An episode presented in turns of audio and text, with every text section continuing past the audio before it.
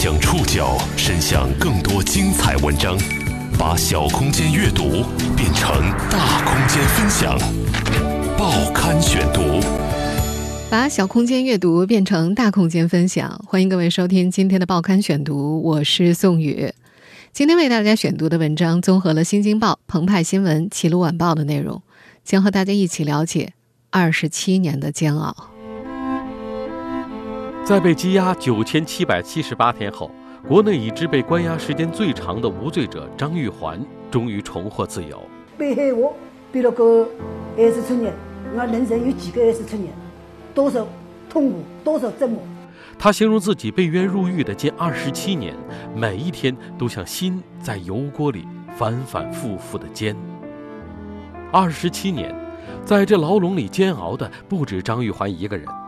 所有的张家人、被害儿童家属、发现孩子被杀的乡村医生，这场持久案件中的每一个无罪者都在牢笼里煎熬困顿。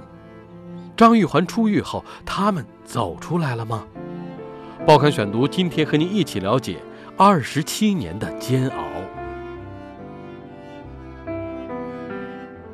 二零二零年八月四号，对于大多数人来说，只是普通的一天。但为了这一天，五十三岁的张玉环判了将近二十七年。当天下午四点，江西省高级人民法院再审宣判张玉环故意杀人案，法院最终以原审判决事实不清、证据不足，宣告张玉环无罪。从一九九三年十月二十七号失去自由算起，张玉环已经被羁押了九千七百七十八天。也是在这一天，他终于回到了江西省进贤县凤凰岭张家村的家里。二十七年了，张家从来没有这么热闹过。自从九三年张玉环被控杀害同村两名男童被判死缓之后，他的家就散了。前妻宋小女为生活所迫，最终改嫁，客居福建。两个儿子成年以后。也前往福建打工，村子里只有八十多岁的母亲常年独居家里，门庭冷落。今年七月份，张玉环案再审的消息传出之后，全国各地的记者开始陆续造访这个已经支离破碎的普通农家。八月四号下午，无罪的消息传出之后，这个家庭的喜庆和热闹沸腾了起来。当天六点四十分。张玉环回到了阔别二十七年的家，车门还没打开，苦苦等待九千七百七十八天的前妻宋小女已经不能自已。此前在接受媒体采访的时候，宋小女说：“只求张玉环在无罪释放那天能够给她一个拥抱。”这个抱，我想了好多好多年，因为从他走，从他走，我我总想。总想抱，总想抱，特别是到他那里去看他也没有抱，那次打电话也没有抱，我非要让他抱着我转。哎呀妈呀！从九三年签到今天，他应该抱，他他应该抱我，我也应该抱他，要抱，真的。那个傍晚，张玉环被家人迎进了屋，宋小女时而痛哭，时而大笑，因为情绪过于激动。最终晕倒，被送往医院。八月五号，宋小女身体刚刚恢复，就再度赶到了张家村。阔别已久的两人没有拥抱，只是紧紧握住了对方的手。张玉环说：“她担心前妻的身体，怕她情绪再次激动，强忍住没有拥抱。”宋小女说：“自己现在和张玉环是家人，最亲的人，握手也挺好的。”她还说自己打算把儿孙留在张玉环的身边，然后去福建陪伴现在的丈夫。她说自己也舍不得儿孙，但是张玉环比自己更需要家人的陪伴。张玉环出来了，我会把我儿子给他。我是不可能回到张玉环身边，他回来了，他也有他的家了。宋小女理解张玉环，二十七年的高墙生活，摧毁了太多的东西。张家老屋。已经坍塌成了一片瓦砾，草都长到一人高了。和老屋一起坍塌的，还有张玉环出狱之后看到的世界。在他进监狱前，大哥大还是电视里的奢侈品，有辆自行车都能算是村子里的富户。在他回来的时候，手机、飞驰的汽车和高楼大厦让他感到惊奇的同时有些害怕。这个全新的世界，张玉环需要好好适应。高墙内的近二十七年，切断了张玉环和整个世界的联系。出狱后的他有些害怕外面的世界，他努力适应，努力让自己变得合群，也努力配合媒体的采访，在不同记者的要求下，一遍遍地叙述着二十七年前的入狱经历。报刊选读继续播出二十七年的煎熬。时针拨回到一九九三年十月二十四号，这天，敬贤县凤凰岭张家村年仅六岁和四岁的张振荣、张振伟两兄弟忽然失踪了。一时间，整个村子都开始帮忙找寻两个孩子。第二天，两个男孩的尸体在距离张家村北边大约两华里的下马塘水库里被发现。细心的村医张幼玲发现了孩子身上的奇怪痕迹。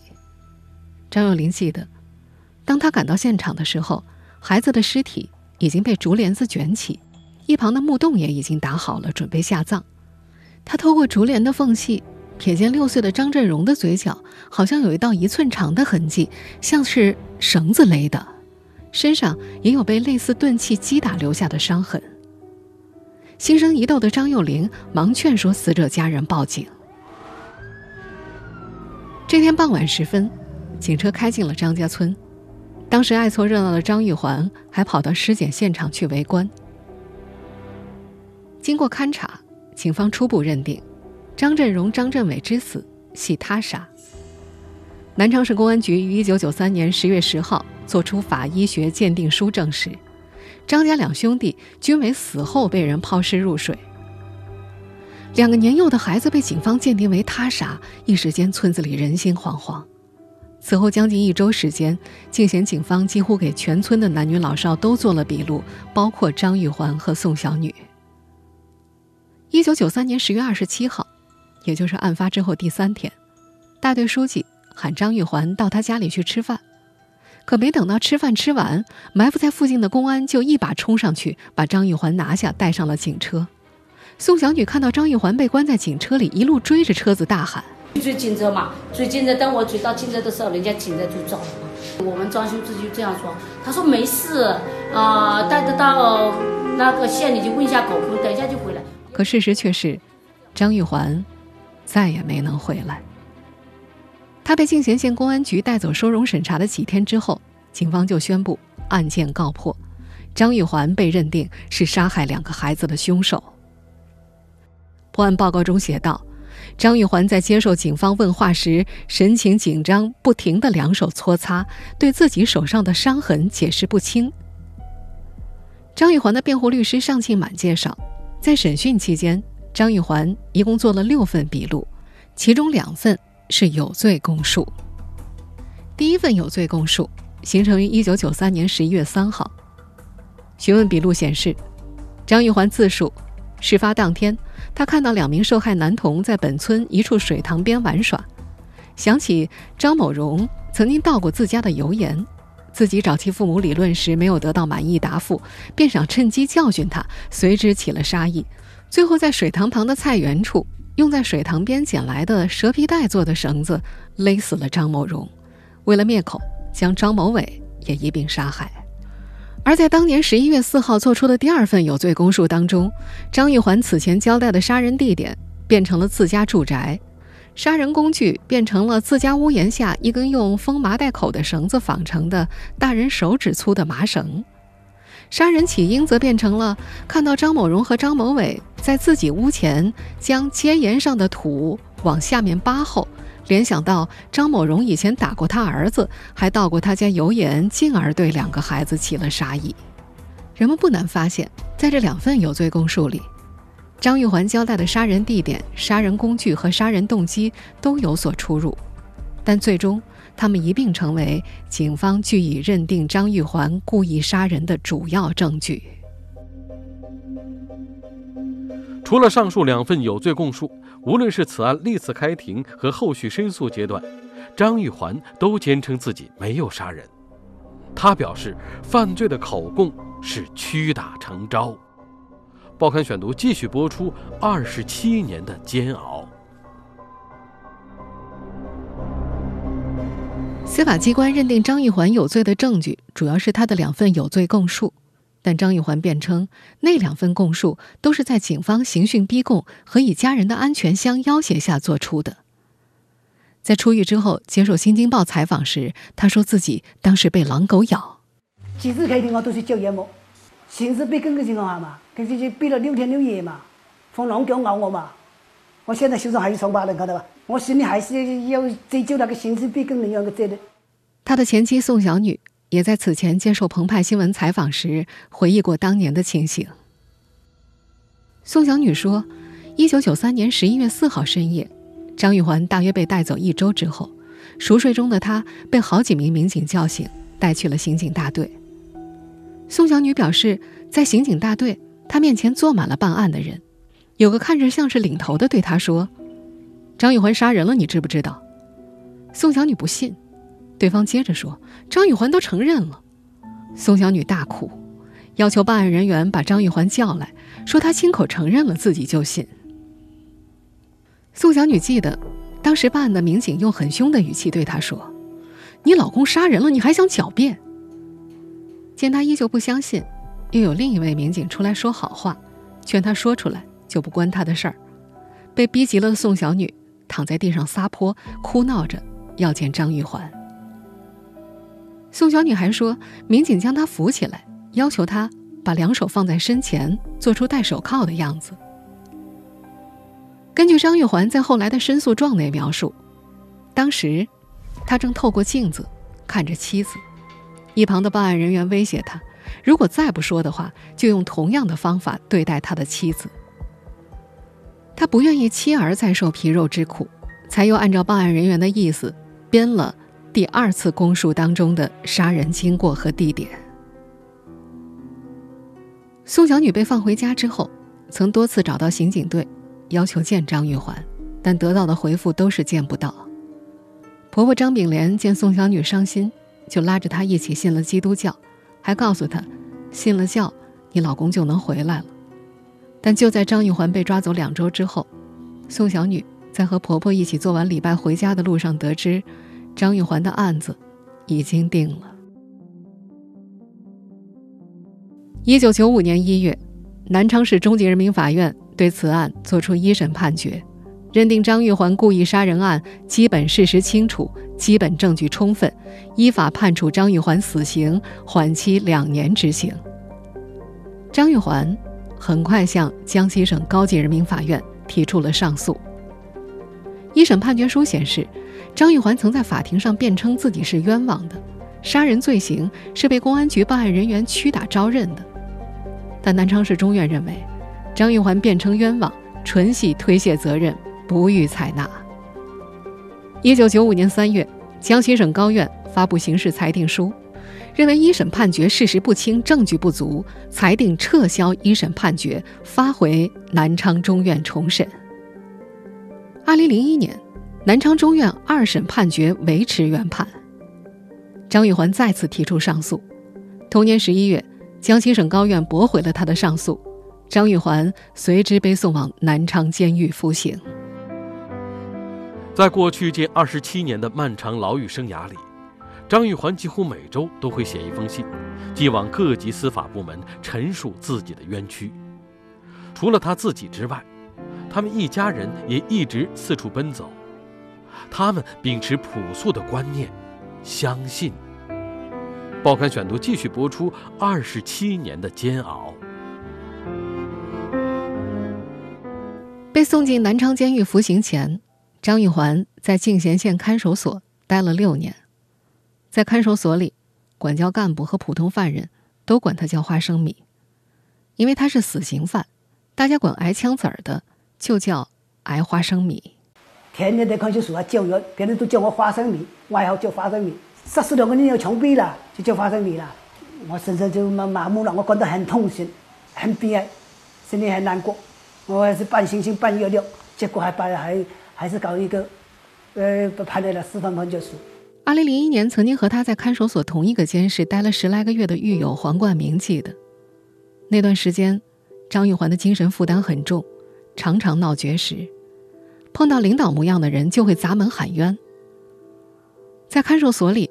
张玉环还很喜欢和有文化的人讲自己的案情，让别人指导他怎么写申诉书。黄冠明曾经问过张玉环：“那件事到底是不是你干的？”张玉环回答：“我根本不会做那样的傻事儿。”二审判决结果宣布之后，张玉环由看守所转移到了南昌市监狱。大哥张明强回忆。初到南昌监狱的时候，张玉环经常故意不完成分配给他的裁剪衣服的任务，甚至多次剪坏衣服，为此被关了好几次禁闭。探监的时候，大哥问他：“如果事情真是你做的，判个死缓就谢天谢地吧；如果不是你做的，你就继续写申诉材料。”得到弟弟没有做的答案之后，只有初中文化的张明强选择相信弟弟，从此。走上了替弟弟伸冤的漫漫长路。我大哥呀，就一直在给我喊冤，大哥一直跟我喊了二十几年喊冤，哎，要为我是付出了很多。每次探监，张明强都会给弟弟带去一百个信封和一百张邮票，他让弟弟每周给相关申诉单位写封信。对自身清白的坚持，对父母妻儿的愧疚，对与家人团聚的渴望，让张玉环二十多年来坚持写申诉信。累计四五百封。因为用眼过度，狱中他的视力急剧下降。除了写申诉信，这二十多年来，大哥张明强每个月都要去一趟法院，最多的时候一个月就去了六次。这样的兄弟情让一名法官也深受触动。他后来对张玉环说：“你有一个好大哥。”二零一七年。律师王飞和尚满庆接手了这个案子。二零一八年，江西省高级人民法院决定对张玉环案启动立案复查。二零一九年三月，江西省高院决定再审张玉环案。二零二零年八月四号，被关押了九千七百七十八天之后，张玉环终于沉冤得雪。再审宣判之后，江西省高院的有关负责人代表该院向张玉环赔礼道歉。并告知其有申请国家赔偿的权利。张玉环接受了相关部门的道歉，并表示将委托律师申请启动国家赔偿和对相关人员的追责程序。他希望这样的悲剧不要再重演。北京京师律师事务所律师在接受央视采访时透露，依据国家赔偿法相关规定计算，张玉环基本可以主张四百五十七万的赔偿金。张玉环。终于重获自由了。过去这近二十七年，除了张家大哥一直为张玉环喊冤的，还有他的前妻宋小女。这些天，宋小女喜极而泣的视频在互联网上广泛传播，大家理解她的泪水。她和家人多年的奔走相告，终于换回了一个令人宽慰的结果。报刊选读继续播出二十七年的煎熬。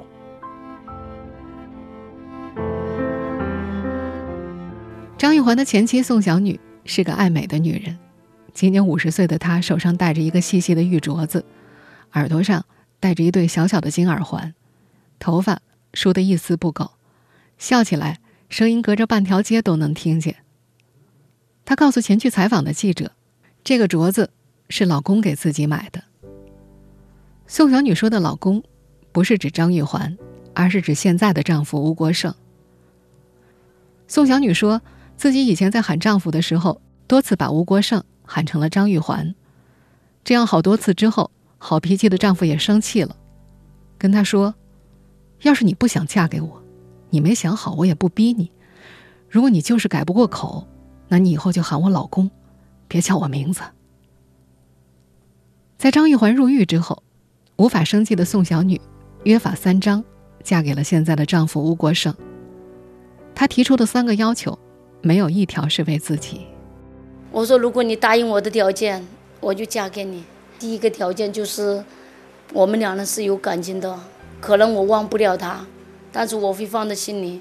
第二个条件是，我说我儿子很可怜的，他说我会对你儿子好。第三个是，我就看我婆婆，你不能阻拦，她做到了。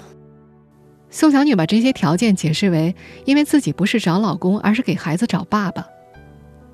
这么多年，她的要求，吴国胜都做到了。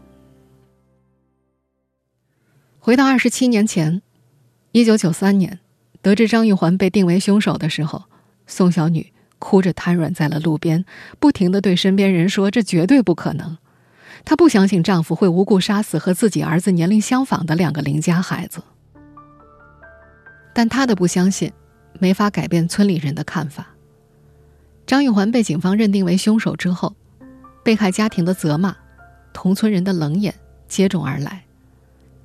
宋小女不敢再带着两个儿子在张家村生活下去，她和两个儿子辗转于娘家和几位亲戚家，这家待两月，那家待两月，过着一种流浪的生活。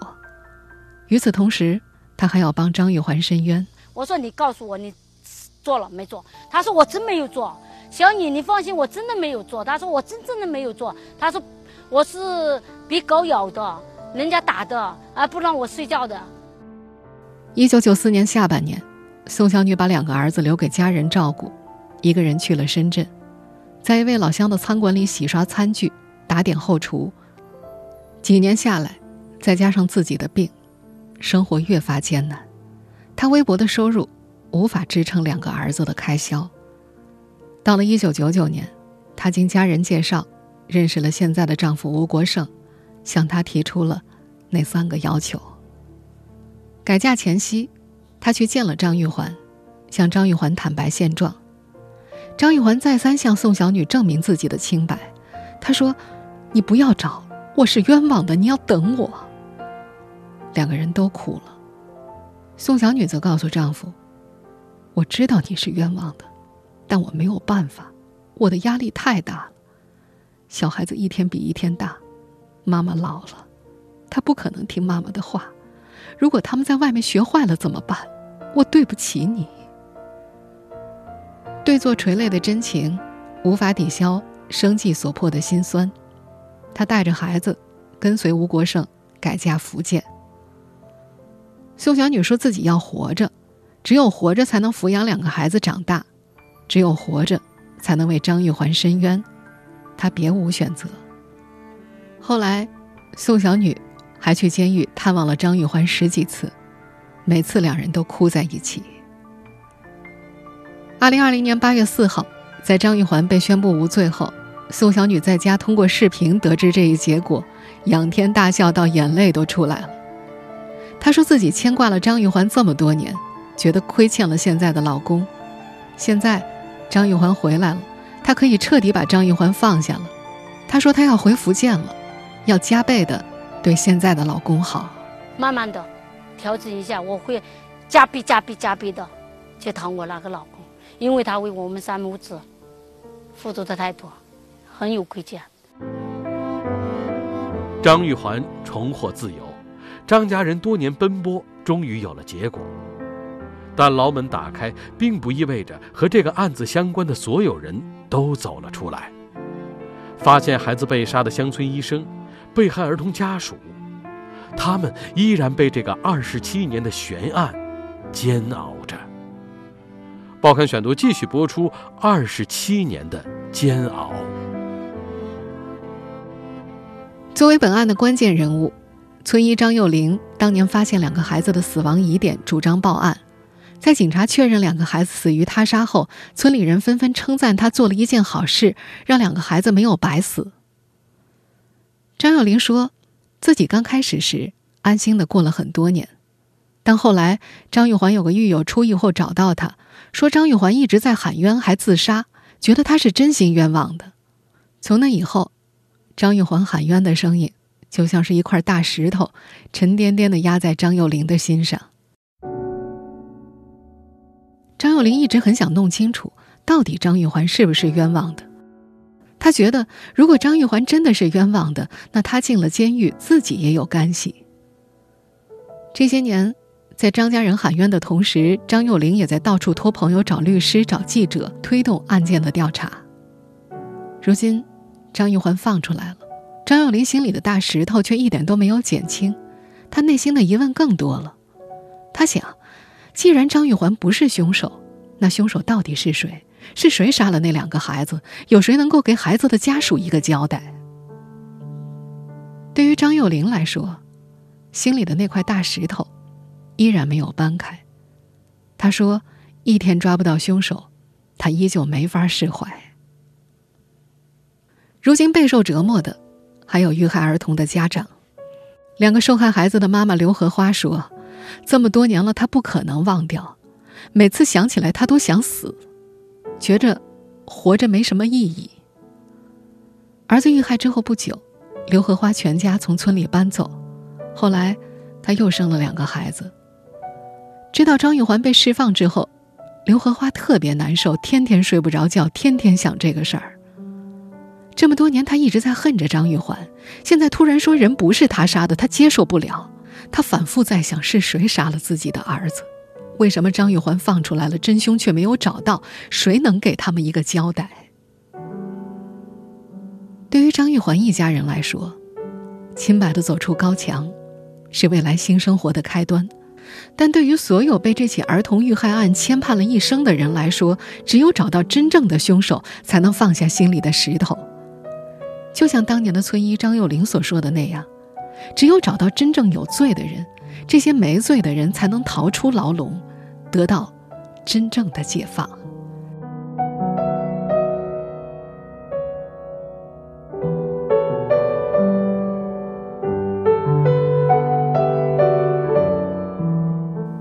听众朋友，以上您收听的是《报刊选读》，二十七年的煎熬。我是宋宇，感谢各位的收听。今天节目内容综合了《新京报》。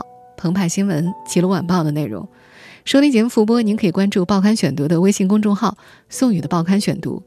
我们下期节目时间再见。